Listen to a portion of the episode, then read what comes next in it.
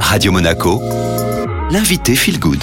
Feel Good, la pause détente et bien-être avec Véronique Liès. Bonjour Véronique. Bonjour Julia. Vous êtes diététicienne et nutritionniste au Termarin en Principauté. Aujourd'hui, on va parler des aliments fermentés, notamment de la lactofermentation. Qu'est-ce que c'est exactement? Alors, il y en a plusieurs types, mais de façon générale, on parle de lactofermentation pour un aliment auquel soit on va ajouter des ferments, par exemple dans le lait, on va mettre des ferments, ça va faire du yaourt, ou un aliment que l'on a mis dans une saumure, c'est-à-dire de l'eau et du sel, à une certaine température et durant un certain temps. Et donc le but, c'est de créer cette lactofermentation. Donc c'est un processus de transformation des sucres ou glucides hein, par des bactéries, par des levures ou par des champignons pour produire de l'énergie. Et quel est l'intérêt de la lactofermentation du coup, Véronique? Alors le but général, il est très simple. On va vraiment augmenter la valeur nutritionnelle des aliments, aliments qui seront aussi plus digestes, qui vont contenir donc plus de vitamines, plus d'antioxydants. Tout ça va aussi faciliter leur assimilation. Et alors, ce qui est intéressant, c'est que l'aliment va permettre aussi d'apporter de bons micro-organismes. Hein. et on en parle presque chaque fois de ce fameux microbiote, il est tellement important.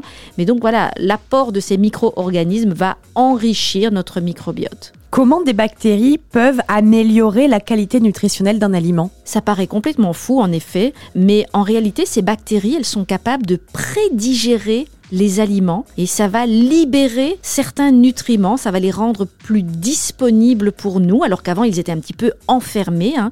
C'est le cas notamment des antioxydants comme les polyphénols. Et puis grâce à la fermentation, il y a aussi moins d'acide phytique. C'est un antinutriment qui limite l'absorption des minéraux et donc euh, eh bien on pourra absorber plus de minéraux. Et pour bien préciser, lactofermentation, ça n'a rien à voir avec le lait et le lactose. Eh bien pas du tout. Donc la lactofermentation n'a rien à voir avec le lactose ou avec les produits laitiers. Le nom vient du fait que pendant le processus, il y a une production d'acide lactique. Et donc de façon un petit peu euh, simplifiée, les mauvaises bactéries détestent le sel, mais pas les bonnes. Donc le sel va éliminer les mauvaises bactéries et seules les bonnes vont rester présentes.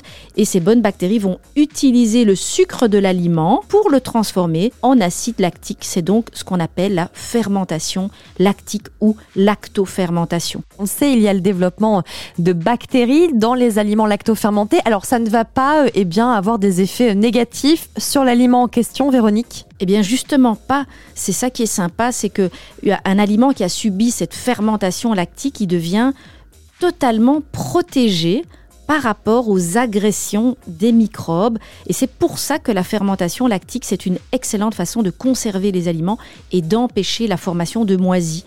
Et c'est pour ça que, par exemple, votre pot de cornichon, il peut rester euh, ouvert euh, des mois, les olives, pareil, sans moisir. Euh, alors évidemment, aujourd'hui, parfois, on a des cornichons stérilisés ou vinaigrés bien plus que fermentés.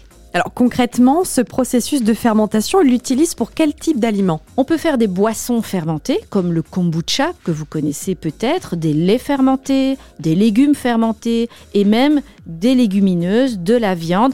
En fait, on peut faire ça avec presque tous les types d'aliments, euh, sans oublier qu'il y a des aliments qui sont fermentés durant leur fabrication. Le thé noir, par exemple, eh bien, ce sont des feuilles de thé vert qui ont été fermentées, euh, ou le pain au levain, car le levain, c'est de la farine fermentée. Au vu de tous les bienfaits que vous nous avez cités, Véronique, si on veut consommer des aliments lacto-fermentés, euh, vers quoi on se tourne? Si vous voulez commencer par la base, le plus facile, c'est bah, de manger des yaourts, hein, ça c'est clair. Et après, vous pouvez acheter aussi des aliments lacto-fermentés dans les magasins bio euh, notamment, hein, comme la choucroute crue, ça se trouve assez facilement. Vous pouvez acheter du tempeh, vous pouvez en manger dans les restaurants japonais aussi.